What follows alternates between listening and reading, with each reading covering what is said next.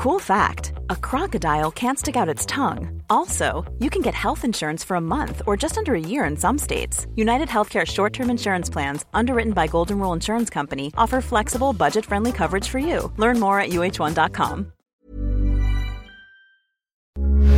Heraldo Radio, con la H que sí suena y ahora también se escucha.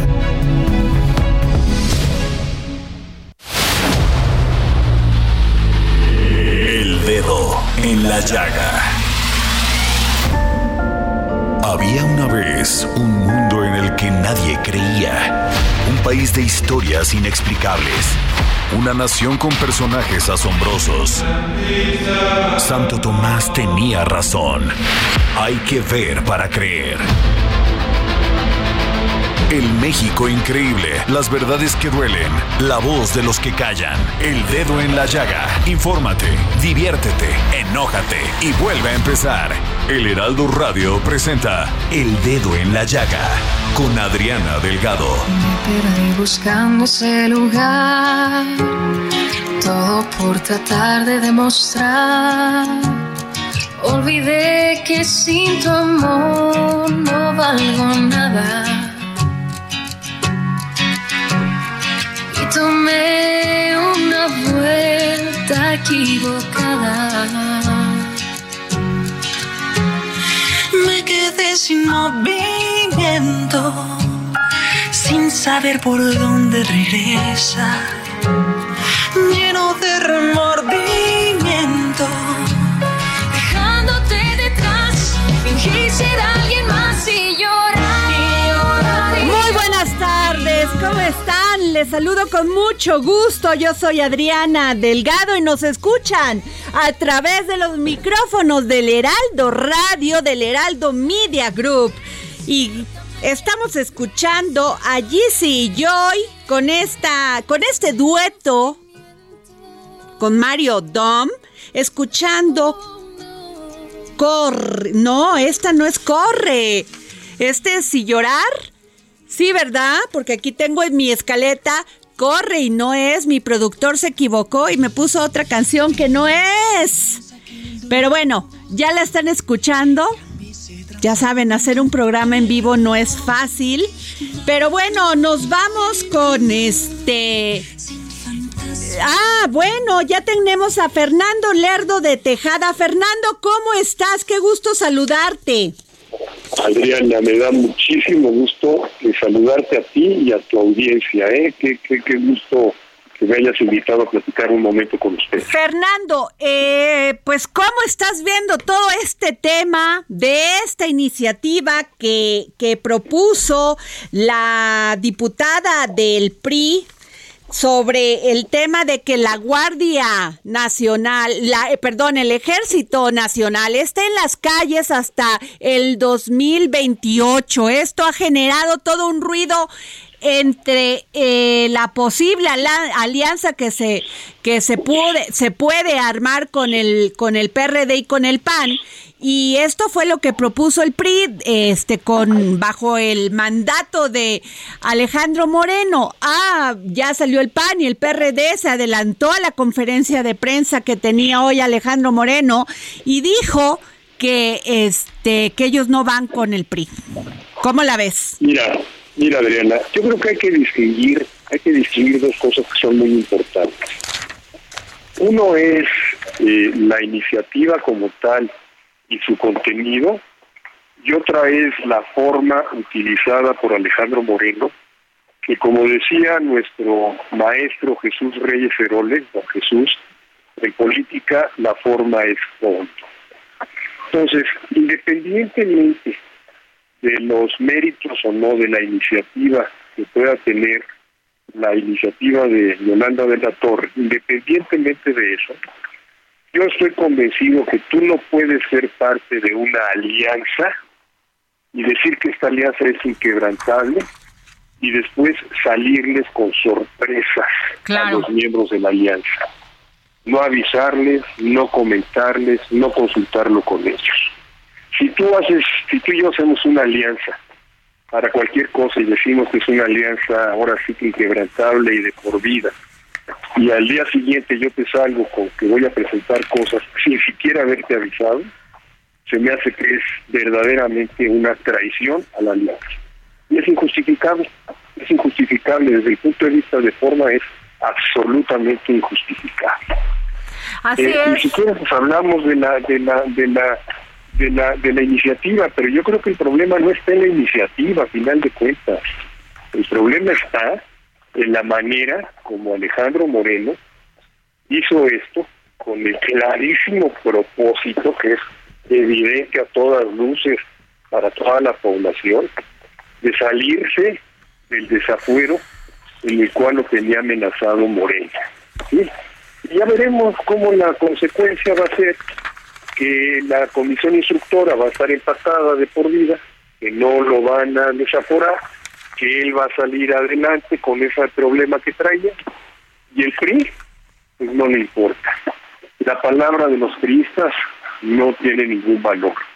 Lo único que importa es salvarle el pellejo a Alejandro Moreno del desafuero bajo el cual estaba amenazado.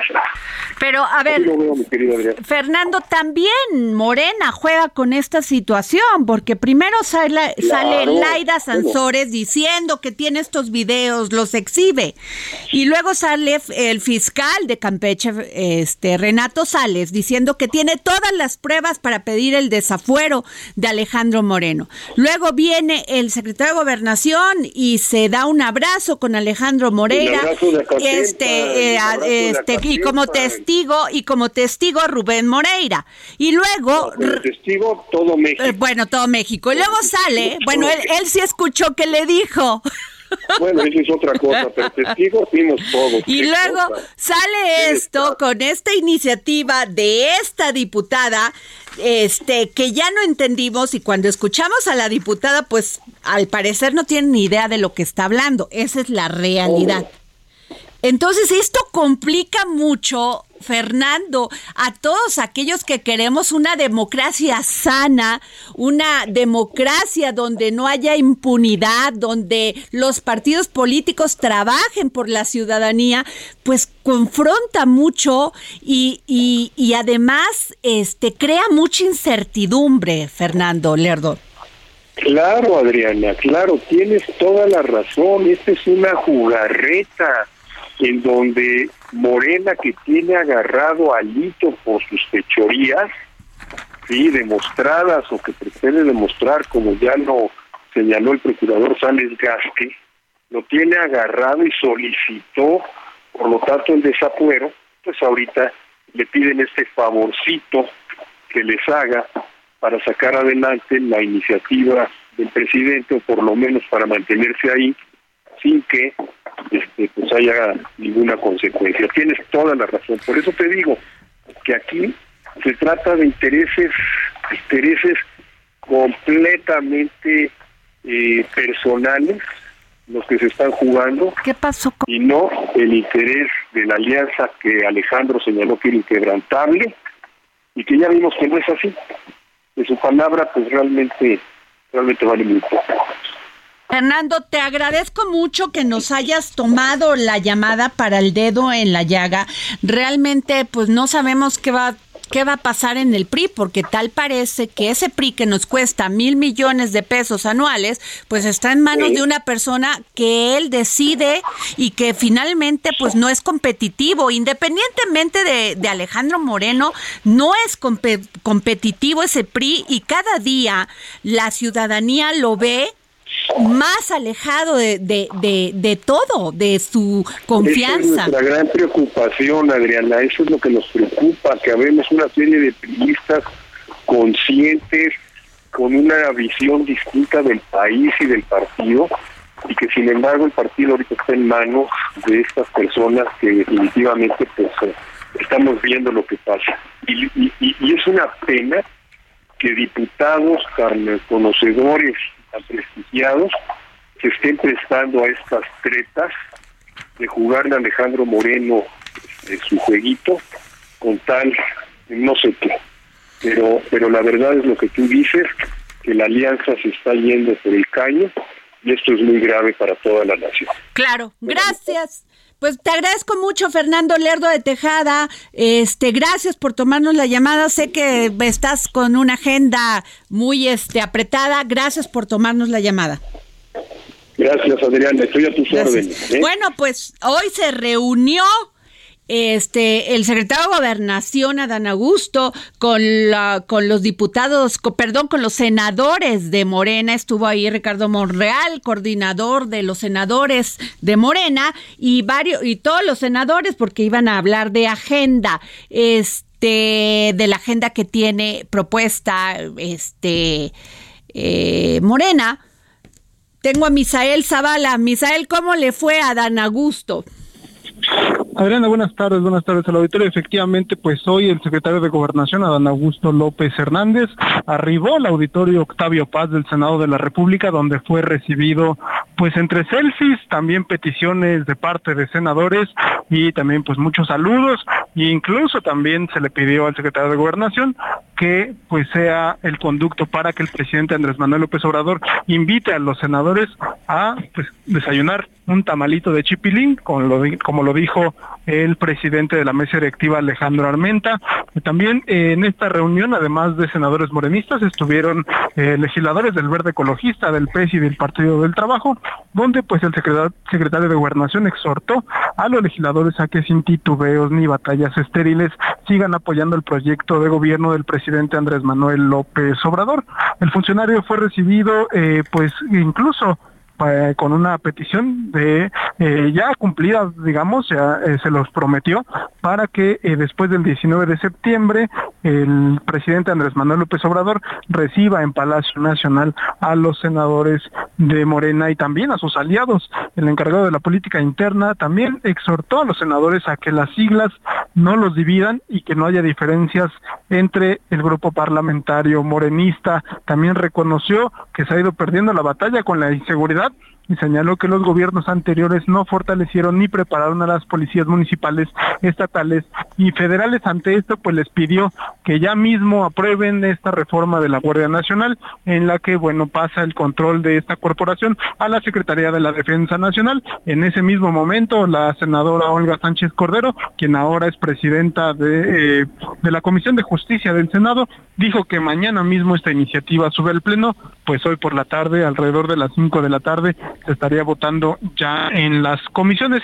También pues hubo un momento de bromeo con los senadores de Morena y aliados al explicar que ahora eh, pues atiende esta convocatoria de reunión y pide disculpas a quien pensó que en su inasistencia a la plenaria del pasado 30 de agosto se debía a un malentendido o un berrinche pues dijo eso no es cierto, eso únicamente lo acostumbran los zacatecanos, los tabasqueños no acostumbran a hacer berrinches, fue lo que dijo el secretario de Gobernación. En ese mismo momento, eh, pues Ricardo Monreal, que estaba sentado a su derecha, dijo, eh, bueno, eso se lo, se lo refiere a José Narro Céspedes, quien también es senador por Zacatecas. También entre bromas, López Hernández afirmó que en el caso del Senado si hay una comunicación institucional y fluida, lo hay con Ricardo Monreal, que es un amigo y compañero de bancada, aunque a veces pues le dijo que es un compañero rebelde. ¿Cómo? ¿Y qué dijo Ricardo Monreal después de que le dijo esto?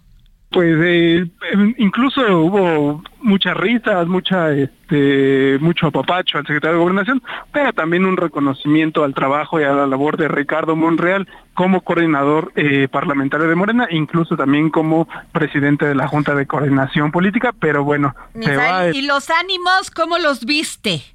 ¿Tú crees que vayan a apoyar esto? Porque pues, Ricardo Monreal ha dicho estos días que va a dejar, va a respetar el voto de sus compañeros, que, que todos tienen conciencia, responsabilidad con este país y que pues el voto es libre y secreto.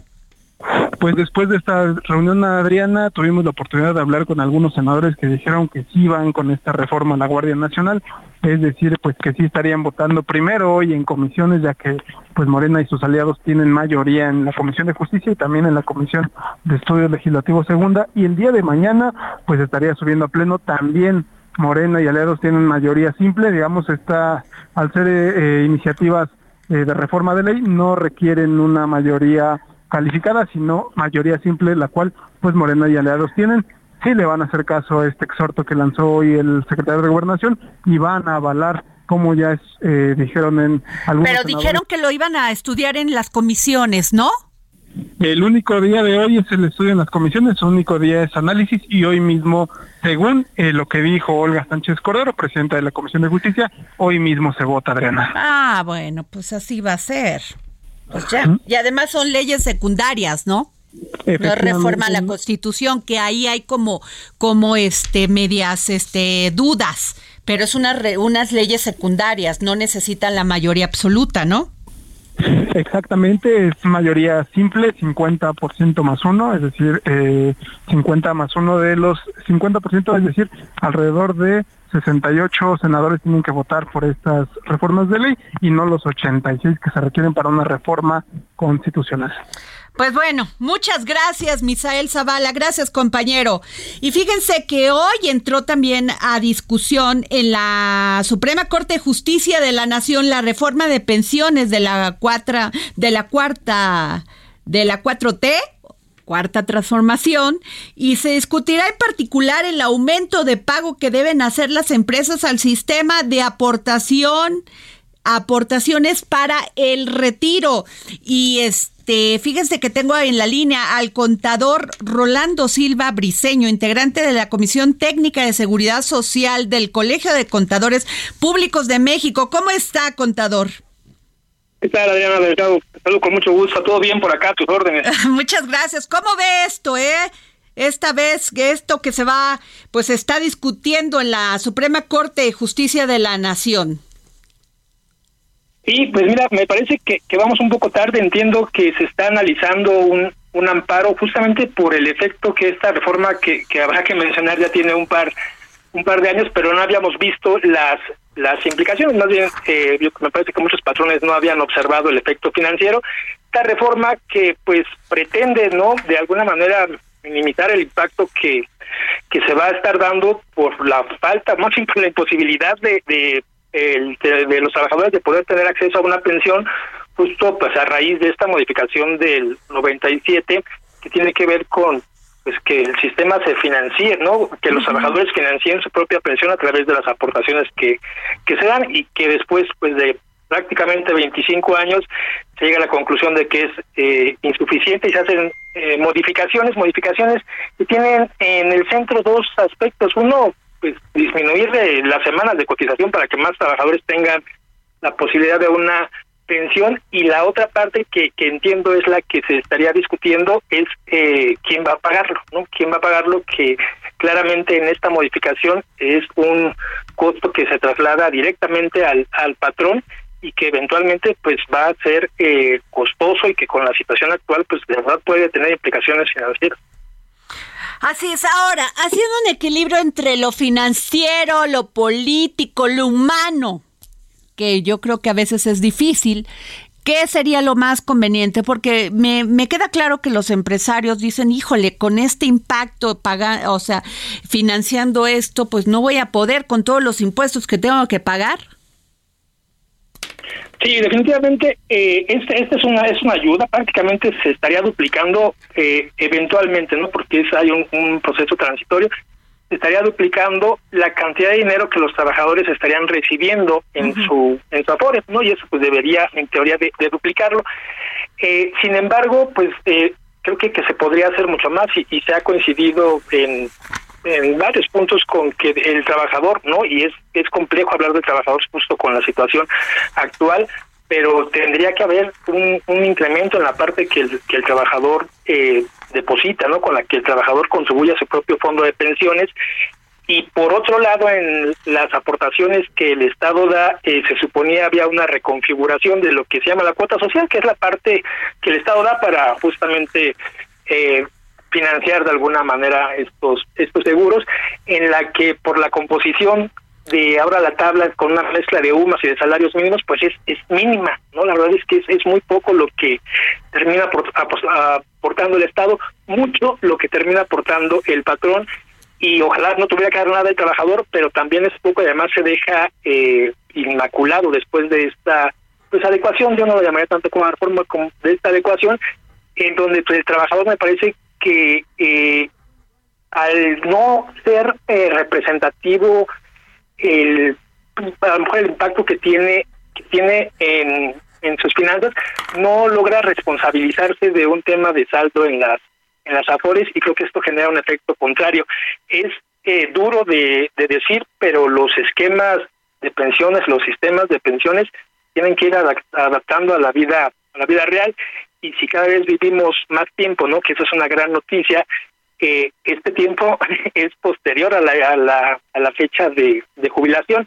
Eventualmente, Adriana, se va a tener que, que hablar, que tocar y que eh, encarar que se tiene que ir adecuando la edad no en la que podríamos estar accediendo a una pensión, se tienen que ir adecuando la cantidad de dinero que le cuesta al trabajador. Claro. Creo que el Estado tendría que participar financieramente de una manera mucho más activa y que si bien el patrón es el responsable, ¿no? Y el primer eh, objetivo que se tiene, o sea, es como el localizable, yo te diría ya el cliente cautivo, y pues se hace, ¿no? Y se hace con mucho gusto, nunca se va a estar en contra. Eh, sí podríamos estar hablando ya de... Sí, pero los empresarios son los que crean empleos, son los que dan... el gobierno Si el gobierno quisiera hacer, hacer todo, no podría. tiene que generar empresa, tiene que generar industria, tiene que generar desarrollo económico la salud financiera del patrón va a ser determinante en la generación o conservación de empleos. O sea, se puede cargar la mano en algún momento y se entiende, pero en el momento en el que este, además combinado con los factores eh, externos que hoy tenemos, sí o sí va a terminar inhibiendo la generación de empleos o hasta generando la, la pérdida.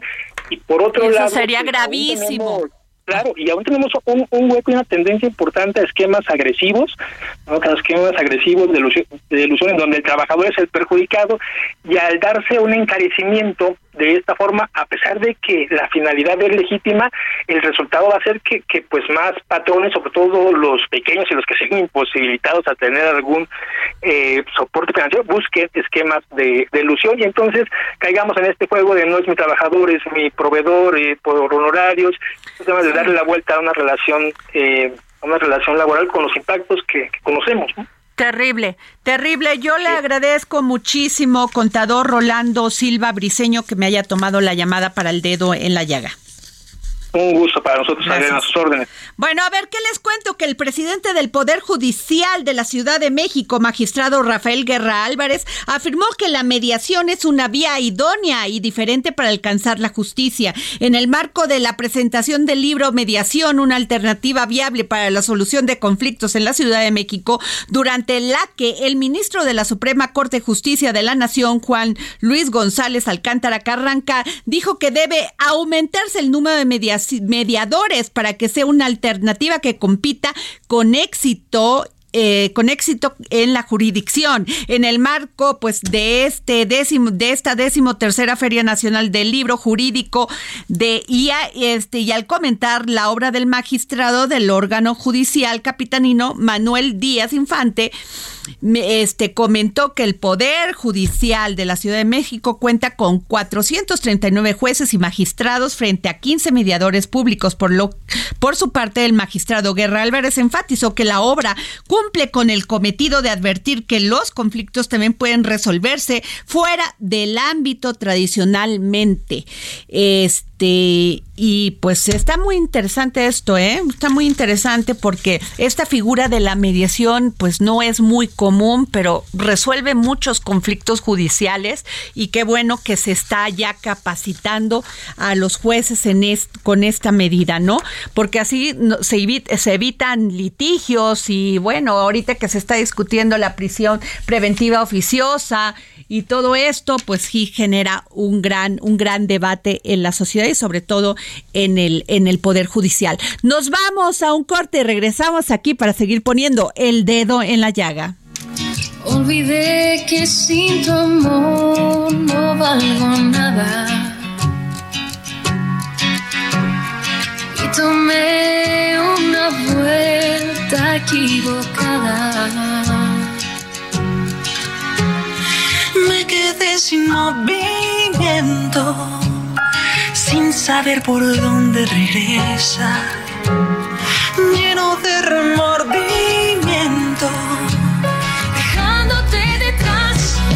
ser alguien más y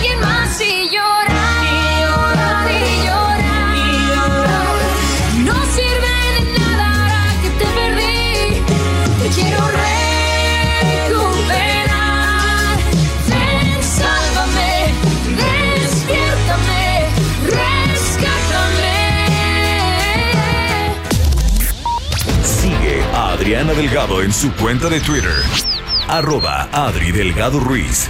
Además, te invitamos a enviar tus opiniones y comentarios en texto o por mensaje de audio a través de WhatsApp al 55 2544 3334.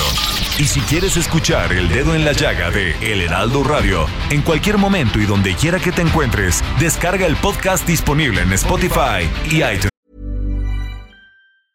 Hey, I'm Ryan Reynolds. Recently, I asked Mint Mobile's legal team if big wireless companies are allowed to raise prices due to inflation. They said yes. And then when I asked if raising prices technically violates those onerous two year contracts, they said, What the f are you talking about, you insane Hollywood ass?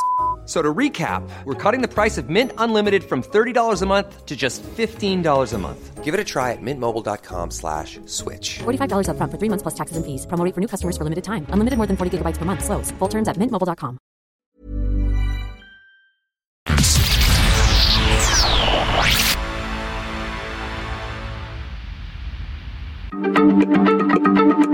Heraldo Radio, la H se lee, se comparte, se ve y ahora también se escucha.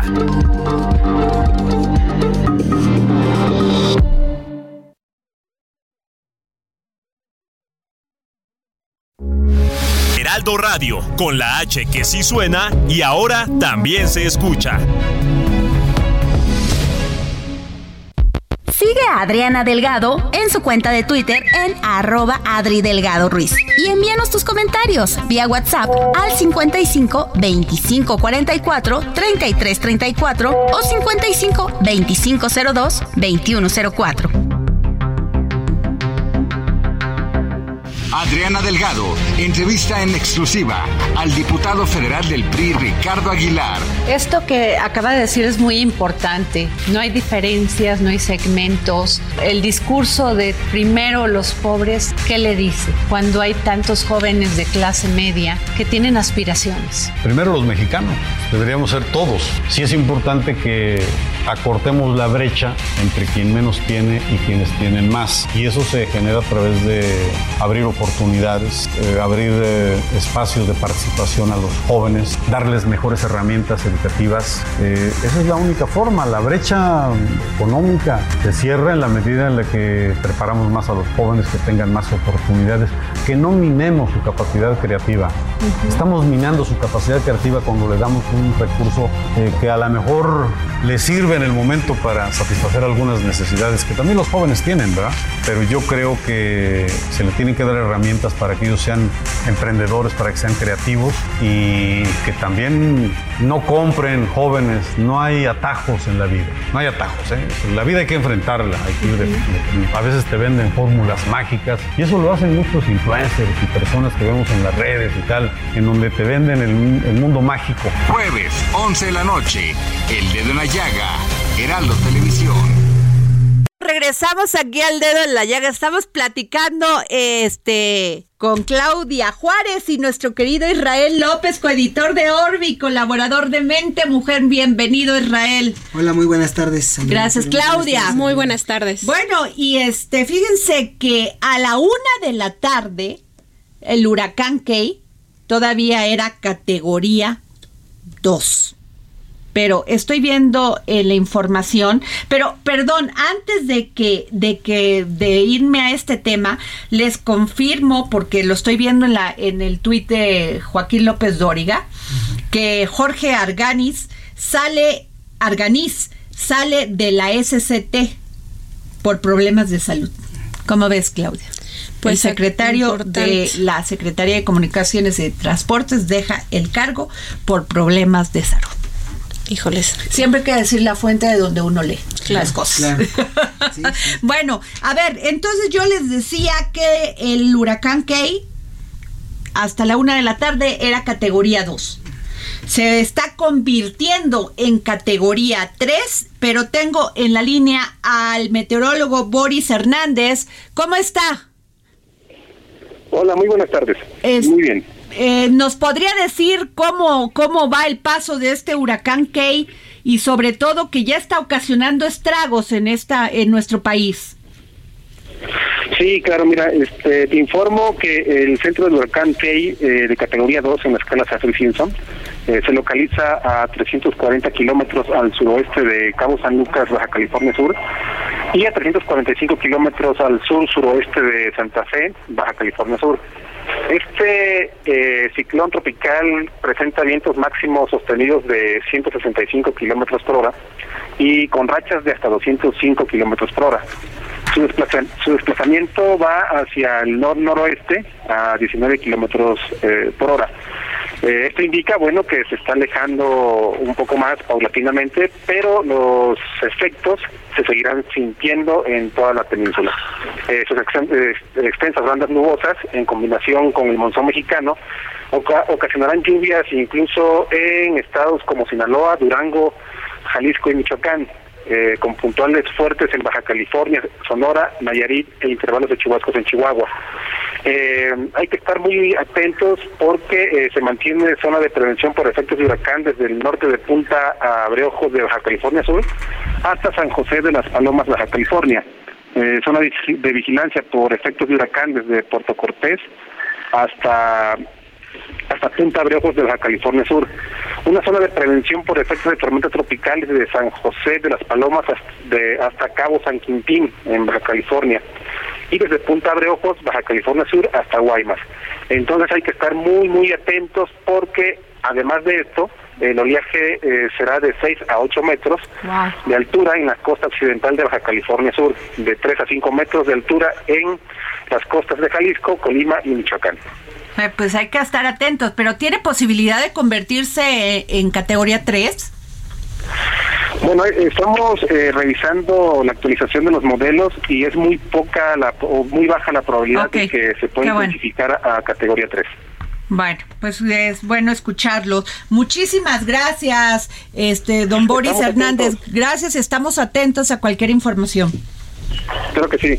Gracias. Bueno, a ver qué les cuento antes de irme de lleno con el tema de, de este de Claudia Juárez y de Rael López, compañero del compañeros del Heraldo Media Group, porque fíjense que van a vacunar a los niños de 5 entre 5 y 11 años y el gobierno mexicano va a adquirir 9 millones de dosis del biológico Abdala producido en Cuba informó el subsecretario de Prevención y Promoción de la Salud.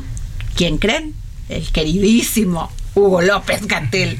Y esto lo dijo en una conferencia de prensa. Indicó que contará con 7 millones 998 mil dosis del contrato con Pfizer de dos aplicaciones para 3 millones 990 mil 99 mil niños y una donación de Corea de 804 mil vacunas también de dos dosis para cuatro mil, dos mil menores, 10 millones tres mil del mecanismo COVAX para 5 millones de pequeños y 9 millones del contrato con Cuba para comprar Abdala de tres dosis para 3 millones de infantes. A ver, ¿qué, tú que eres mamá, ¿cómo la ves? Claudia Juárez. Es una buena noticia, sin lugar a dudas. Sin embargo, yo he leído en redes sociales, en la plática del día a día, la gente tiene sus reservas con esta vacuna que ni siquiera. Que son tres dosis que son tres dosis, que todavía no tiene una autorización, entonces, y luego, pues siendo niños, híjole, es muy complicado eh, vacunar a un niño pequeño y luego con las reservas, de por sí ya las vacunas que están autorizadas,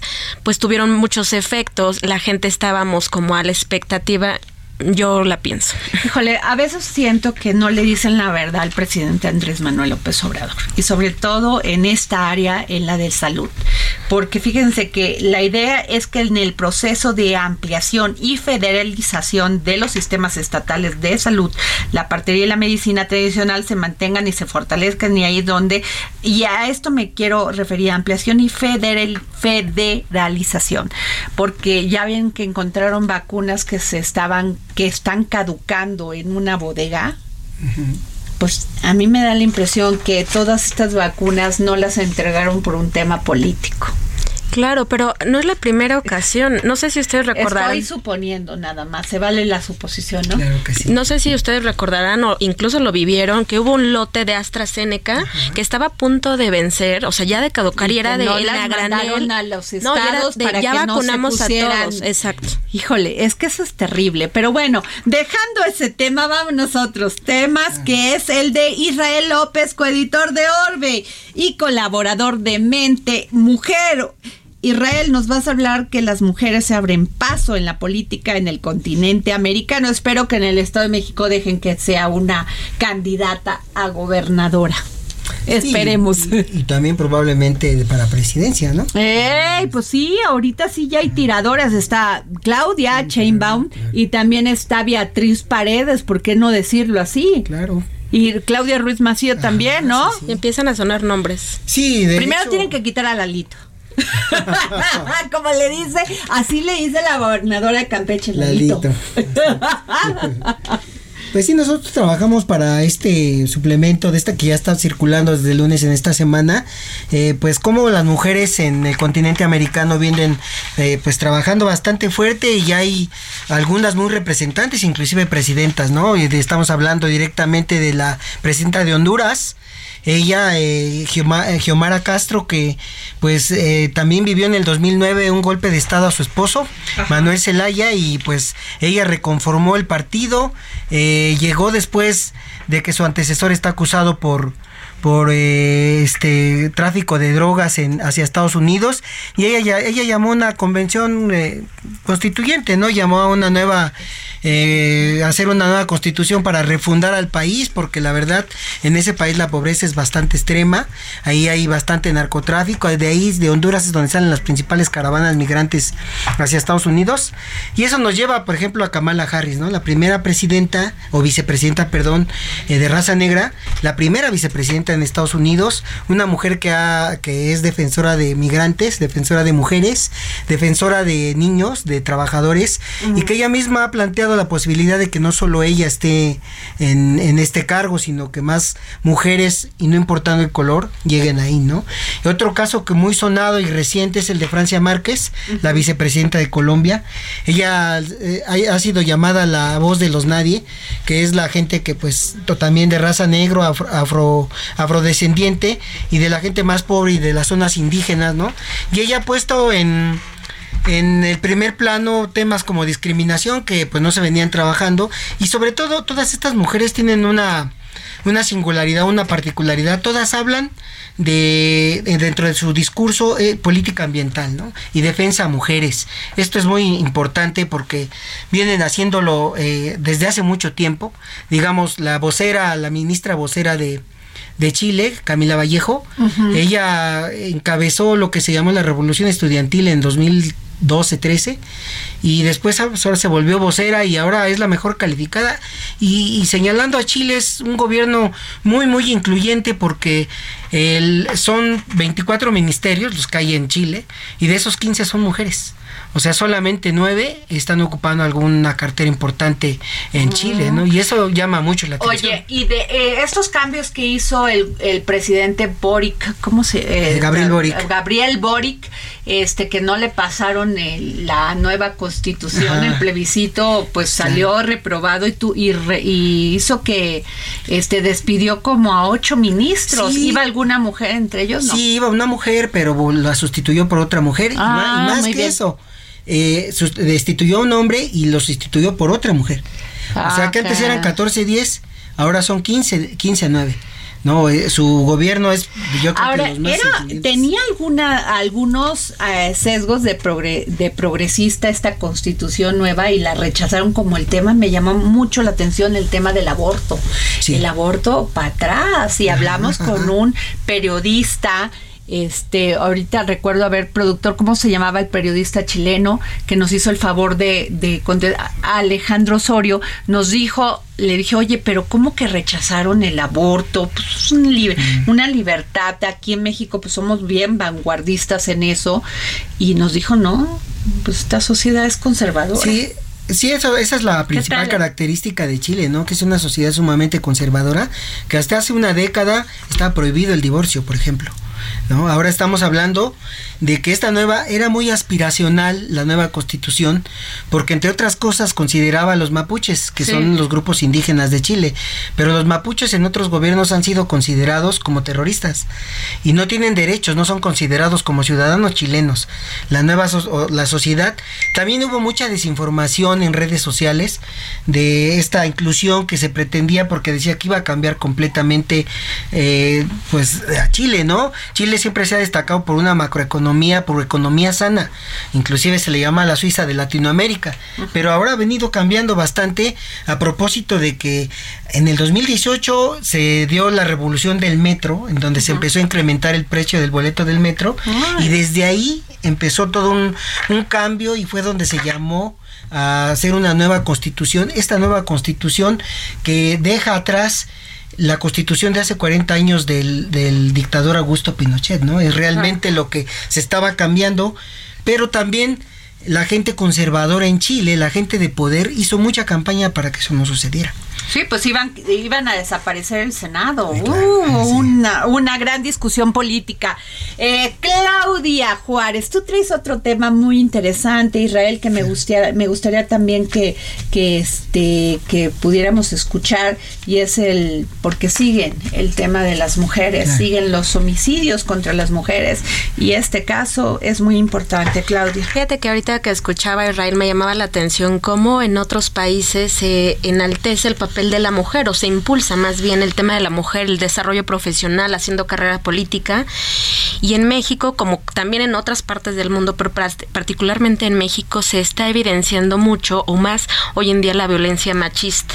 Y a propósito de esto que escuchaba ahorita que nos decía Israel de cómo están avanzando estas mujeres, hoy en la mañana, Adri, eh, te cuento que platiqué con Natalia Rojas, ella es la coordinadora estatal de CLADEM Jalisco, esta organización que justo está pues analizando y tratando de, eh, de hacer ruido ante las autoridades para este caso de los feminicidios y me decía algo muy muy interesante que lo voy a meter a colación de lo que decía Israel. Mientras en el mundo hay que eh, la mentalidad es vamos a impulsarnos como mujeres a las mujeres en el tema social, académico, eh, intelectual de cualquier forma, pues lo que Cladem está identificando, que me parece muy dramático a estas alturas de, de, la vida, es que esta violencia feminicida se da cuando las mujeres justamente hacen el ejercicio de su libertad de su autonomía, cuando son en momentos más vulnerables, cuando se decide dejar una relación violenta, emprender la vida laboral, la vida académica, cuando hacen uso del espacio público, cuando deciden yo también puedo salir de fiesta y es un ejercicio de libertad absoluta, que salimos del estereotipo calladita te ves más bonita, así tal cual. Y qué triste que a estas alturas del partido esa sea lo que realmente están identificando estas sociedades o asociaciones, perdón, que se dedican a esto y que están haciendo estudios muy importantes. Hablan de la ineficiencia del Estado. Ayer, Adri, tuviste una, una entrevista, un reporte con el corresponsal en Veracruz y me llamó muchísimo la atención que están por hacer la tercera alerta de género en Veracruz va a ser el único estado que tenga tres alertas. Entonces yo lo platicaba con Natalia Rojas y le decía, desapariciones de mujeres. Me llama la atención, ¿quién hace las alertas de género? ¿Qué es una alerta de género? Y ella me decía, bueno, las alertas de género es un mecanismo de acción urgente ¿Quién lo tiene que hacer? Se pueden hacer de manera estatal, federal, pero muchísimas veces son las asociaciones, son las organizaciones, son las mujeres mismas las que están impulsando estas alertas. Si fuera, la, si fuera el Estado ya habríamos tenido una respuesta. No pasa nada.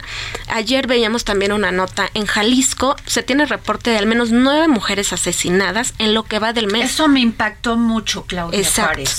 Y te voy a pasar un dato. Nueve mujeres asesinadas nada más en el mes y no sabíamos nada porque fue una nota como perdida. Exacto, de ahí la importancia de hablar de la violencia de género. Se calcula que al menos 74.1% de las mujeres en Jalisco ha sufrido algún tipo de violencia pues, o alguna modalidad a lo largo de sus vidas. Y Natalia justamente me decía, el caso de Luz Raquel ha encendido las alarmas. Que ha sido revictimizada por el fiscal. Exacto, decía, no ha habido conferencias para saber cuál es la línea de investigación, qué ha pasado. Bueno, Devani, Devani Escobar. Creo que hoy en el, en el suplemento que traemos trae un dato muy, que abona mucho a lo que dices. Dice que en México el 71 70.1% de mujeres mayores de 15 años han experimentado algún tipo de violencia en su vida y 33.9% en su relación de pareja, ¿no? Porque ese ahorita fuera del aire comentábamos eso, también una sola mirada puede representar violencia hacia una mujer, ¿no?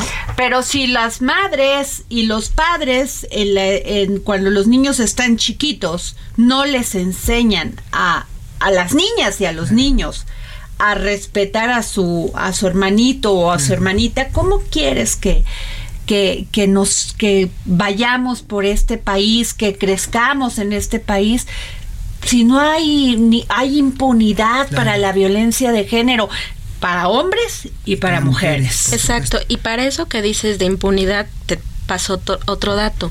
Se dice que la efectividad de los centros de justicia para las mujeres se ve reflejada con denuncias que llegan a sentencias apenas en 0.3% y a una vinculación a proceso, la cual implica la detención de agresores que no llega pero ni al 5%. Pero Claudia, ¿qué te dijeron cuando estabas haciendo esta investigación de las nueve mujeres asesinadas en Jalisco? Efectivamente, hice una triangulación de llamadas en la labor periodística contacté a la persona encargada del área de comunicación social de la Fiscalía, le expuse de dónde llamaba, cuál es el interés de este tema, le dije, para mí es muy importante que la ciudadanía, los radioescuchas, sepan qué está pasando, por qué se está visibilizando esta situación en Jalisco o qué está haciendo la Fiscalía, perdón, y realmente me pareció que no le dio importancia a mi solicitud, que denostó un poco el tema que yo le dije que que era interesante, o sea, que era importante para la ciudadanía escuchar. Hasta hoy, la verdad es que no tuve ninguna respuesta. Afortunadamente pude tocar base con la gente de CLADEM que me hablan justo de esta necesidad de que haya acciones contundentes del Estado, porque las alertas de género pues terminan siendo llamadas de a misa. Mira, aquí, aquí, les puedo dar otro dato. Dice el 15.39% de mujeres que sufrieron tortura sexual durante la detención, traslado y estación y, y estancia en el Ministerio Público son solo denunciadas el 21%. O sea que también tú cuando llegas con las autoridades a denunciar alguna situación, también ahí hay un maltrato y abuso, ¿no? Dentro de... Terrible, terrible, terrible, pero además la burla, la burla es porque, pero además siempre, o sea, las fiscalías siempre fallan en, en el tema de la investigación. Siempre, porque no tienen dinero, porque no tienen agentes, ministerios públicos capacitados y porque no les da la gana. Porque no es la verdad. Simplemente, Sencillamente porque ¿para qué? Pues si hay tantas, ¿para qué voy a investigar a otra?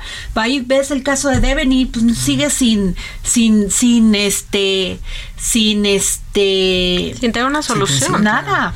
No, bueno, a ver, les quiero contar otro tema porque este estaba viendo en este momento que Fíjense, ¿se acuerdan del caso de esta saxofonista que le aventaron ácido? bueno, ella denunció que el pasado 25 de agosto el fiscal de Oaxaca, Arturo Peinberg, la citó para decirle que no va a detener a Juan Antonio Vera Hernández porque no quiere problemas con el gobernador Alejandro Murat.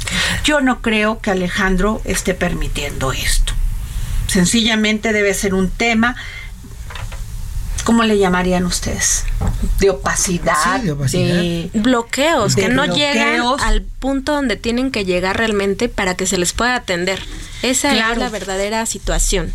Entonces, como el caso de la saxofonista, la niña que te conté hace como tres semanas que, quemada, que quemaron en este albergue, yo platicaba con su mamá y tampoco había ninguna solución, la dejaron como en el olvido.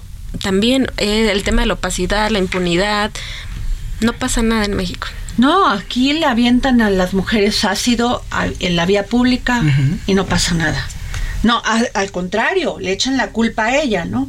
Que ella con un, ¿te acuerdas cuando salió un bote que, ella en un en un parque que a lo mejor ella había llevado el ácido? O el alcohol o la gasolina. Lo que hablábamos hace unas semanas. Es, terrible, Israel. Tú eres hombre, pero no sabes el grado y, me encanta Israel López que te sensibilices con estos temas de las mujeres, pero tú no sabes el grado de indefendes, de indefen, ¿cómo? Indefensia. Sí.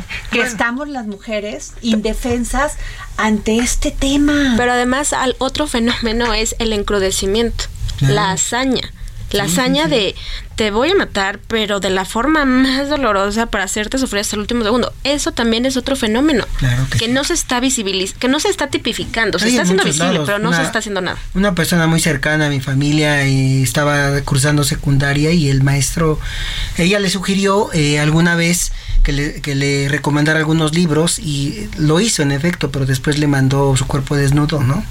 Y desde ahí entonces nosotros empezamos todo un proceso de, de que lo buscaran, lo castigaran y la, la subdirectora, una mujer de la escuela, le decía que este que le decía a mi hermana que mejor se callaran. Esto ah, bueno, y casos de acoso lo llevamos hasta las últimas consecuencias y el maestro anda prófugo. No, bueno, niños, aquí hemos tenido casos de maestros que violan a niños y niñas y también la justicia brillando por su ausencia. Brillando por su ausencia. O sea, imagínate la ausencia brillando, pues así es. O sea, ¿quién les quiero decir que fíjense que se desgarró un cerro en Tulpetlac? ¿Sí? En Santa María Tulpetlac y estamos localizando al presidente municipal de Catepec, el maestro Fernando Vilches, que nos había dicho que nos iba a tomar la llamada para que nos explique cuál es el estado que guarda en este momento esta zona.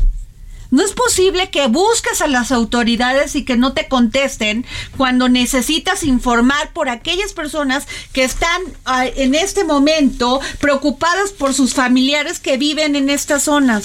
Esos son los políticos a los que les pagamos su salario mes por mes. El Heraldo Radio presentó El Dedo en la Llaga con Adriana Delgado.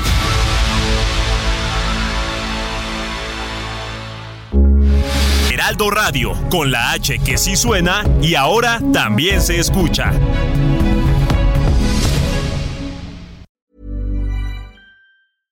Imagine the softest sheets you've ever felt. Now imagine them getting even softer over time. That's what you'll feel with Bowl and Branch's organic cotton sheets. In a recent customer survey, 96% replied that Bowl and Branch sheets get softer with every wash. Start getting your best night's sleep in these sheets that get softer and softer for years to come. Try their sheets with a 30-night guarantee. Plus, get 15% off your first order at bowlandbranch.com. Code BUTTERY. Exclusions apply. See site for details.